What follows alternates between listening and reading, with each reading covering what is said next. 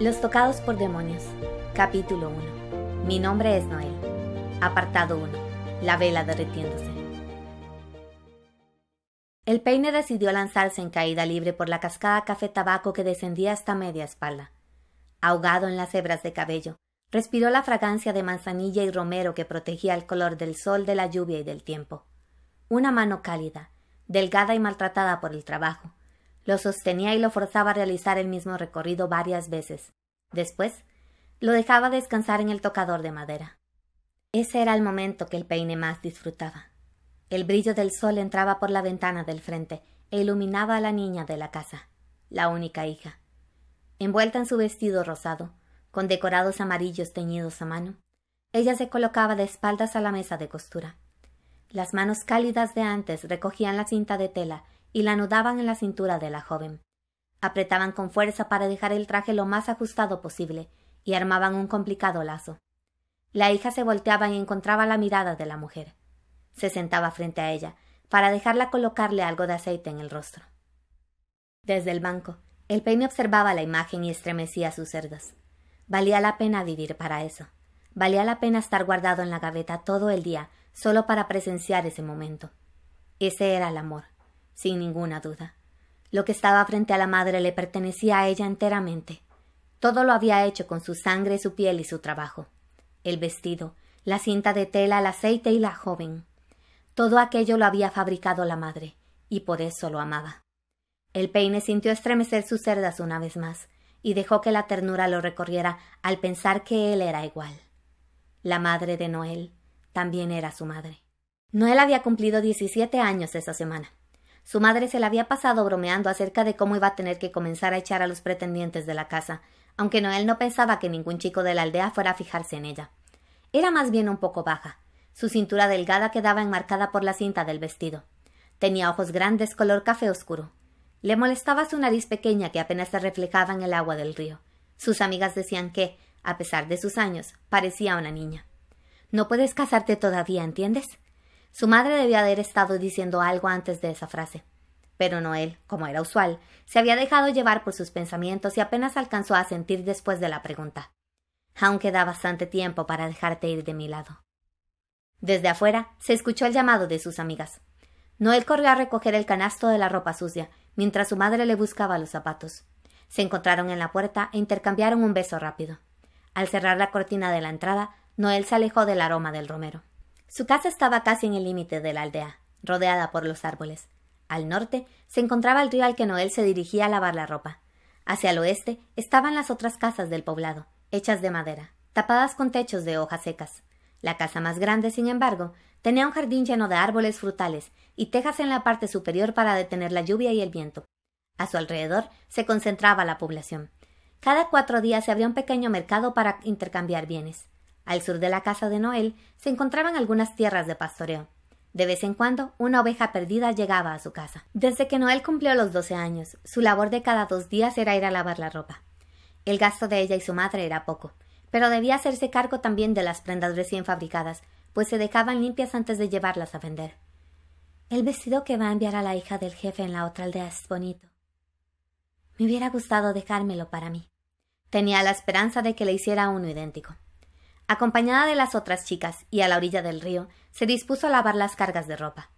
Algunas de sus compañeras conversaban, otras cantaban, y las más perezosas se aburrían pronto y metían los pies en el agua. Noel miró hacia arriba y descubrió las ondas de la barrera que rodeaba el pueblo. La aldea era amparada por esa protección capaz de impedir la llegada de agentes externos. Poco sabía ella de eso en realidad. Miró la espuma del jabón marcharse en las aguas y pensó que era feliz. Lo tengo todo reflexionaba mientras tragaba una bocanada de aire. Mi madre me lo da todo, se corrigió a sí misma. Había vivido allí desde siempre y no conocía nada más allá de lo que le permitía observar la barrera angelical. En ese pueblo estaban su familia y sus amigas. Estaba la paz. La distrajo el sonido de dos cuerpos cayéndose al agua y sirvió al observar al par de hermanas peleando de nuevo por la cantidad de ropa que les correspondía lavar. Alguien les gritó que el canasto se estaba yendo con la corriente y nadaron para alcanzarlo. ¿Noel tienes jabón? Sí, claro. Le extendió la barra de color blanco.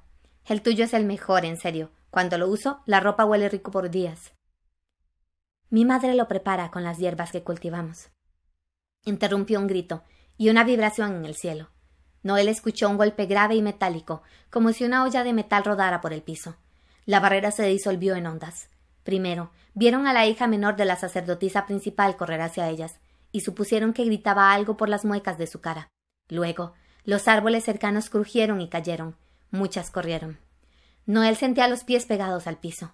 El golpe metálico desorientaba su sentido de la realidad y las imágenes le parecían lejanas, como si viera su cuerpo desde afuera. El viento la empujó hacia atrás, pero no logró hacerla retroceder. Sus ojos hicieron contacto con otros ojos, vacíos y llenos de dolor. El ruido se cerró sobre sus oídos y fue sustituido por el ambiente de pánico. Era una escena lenta en la mente de Noel. La piel del espectro parecía una vela derritiéndose por encima de los árboles del pueblo. En el momento en que sus ojos se encontraron, ya no hubo nada que hacer. Mucho tiempo después, supo el nombre de ese momento, el primer contacto. Despegó uno de los pies del suelo y lo movió hacia atrás, pero esa mirada hipnótica iba muchísimo más rápido. Ella perdió el equilibrio y comenzó a caerse. A su alrededor, las jovencitas estaban agachadas cual ovillos de lana. El suelo se llenó de cera. Fue un toque amable y dulce, justo en el lado izquierdo del pecho, encima de su corazón. El calor de la piel cerosa le atravesó las entrañas. Su alma palpitó aún más rápido. Todas a su alrededor caminaban lentamente, gritaban tan despacio que no podía entenderlas. El espectro ante ella era fino y suave. Sufría. Noel presintió la muerte y quiso tocar su rostro. Alargó la mano, extendió los dedos, experimentó un estremecimiento frío, pero antes de sentir el contacto con la cera, perdió el conocimiento. Cuando despertó, la primera sensación fue un aroma conocido. Noel sabía que estaba en la cama que había compartido con su madre durante diecisiete años, incluso sin abrir los ojos, solo por la esencia de las sábanas. Su mamá rociaba romero en las mañanas sobre los muebles de la casa. La joven despertó y encontró la mirada amable de ella. Supo que había estado soñando. Se incorporó como siempre lo hacía, pero percibió un dolor agudo en el pecho. Su madre se sorprendió y la obligó a recostarse. Noel notó que estaba usando su vestido rosado en lugar de su bata café. Fue hasta ese momento que se dio cuenta de que el jefe del pueblo estaba allí. ¿Qué pasó? Aún estaba confundida. Un espectro. El jefe era cortante y solemne. Te ha dejado la marca del demonio en el corazón. Noel observó un dedo que señalaba hacia su pecho y encontró los vendajes. Percibió el calor que emanaba ese punto hacia su cuerpo. La sangre le estaba hirviendo. Sus manos iban a comenzar a temblar cuando sintió las de su madre encima. Encontró su rostro preocupado, pero fuerte. Al ser tocado por un espectro, un humano adquiere las características de un monstruo y no puede volver a vivir con la comunidad. Tu presencia interrumpe la capacidad de mantener la barrera que nos protege. Si no te marchas ahora, el pueblo será destruido. Las palabras del jefe eran una condena. No. La joven buscó refugio en los brazos de su madre. No puedo irme. ¿A dónde voy a ir? Un ruido sordo como el anterior impidió hablar por un instante. Desde afuera provenían gritos de batalla y gruñidos de monstruos. Noel nunca había oído algo semejante en su vida. El mundo exterior, lleno de peligros, había sido ajeno para ella. Tienes dos opciones. El hombre sacó el cuchillo que llevaba colgando en la cintura. Marcharte o sacrificar tu vida por el bien de los otros. No. La madre escondió a Noel detrás de ella y la escudó con su cuerpo. No dejaré que le haga daño.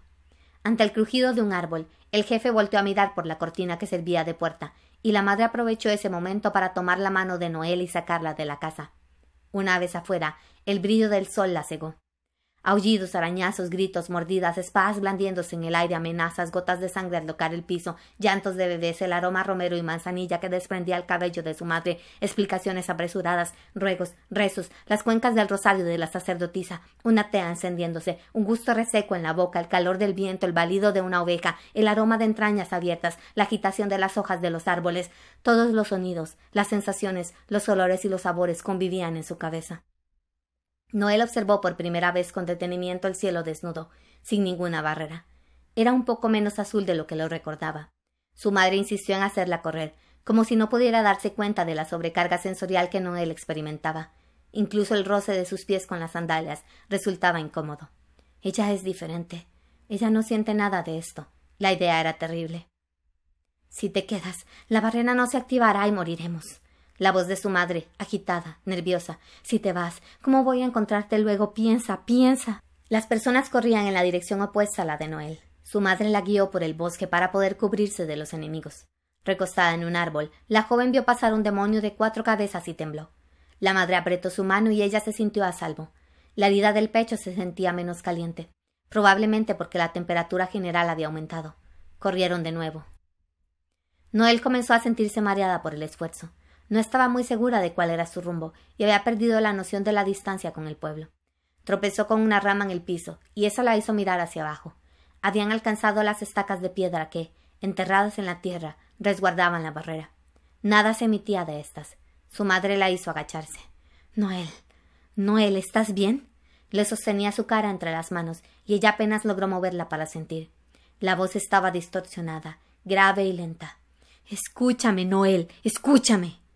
Tienes que ir al norte, ¿entiendes? Busca a los que llevan la marca del demonio en su cuerpo, sí. Ellos son los únicos que pueden ayudarte. Casi tuvo que leer sus labios y por eso tardó en procesarlo.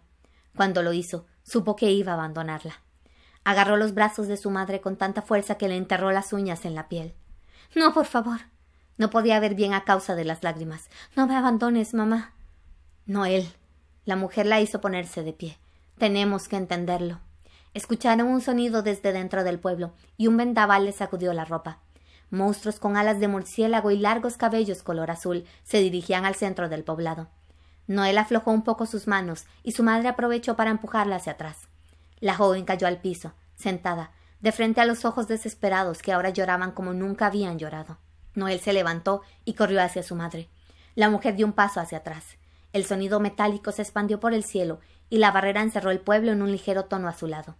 Noel chocó de frente con el campo invisible, y el eco del golpe resonó en la herida de su pecho. Su madre avanzó hacia ella, preocupada, y dijo algo. No pudo escucharla. Ambas colocaron sus manos una sobre la otra sin poder sentirse. Gritaron sentimientos sin respuesta. Lloraron. Noel se fundió con esos ojos que eran los dueños de los suyos. Miró su alma reflejada en el alma que la había creado.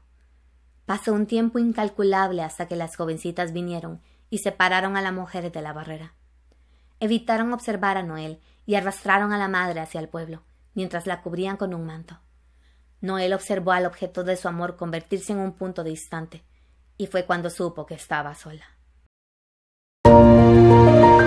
Muchas gracias por haber leído conmigo el capítulo 1, apartado 1 de Los Tocados por Demonios, una novela que voy a seguir actualizando en mi Facebook, Instagram y YouTube que se pueden ver en pantalla.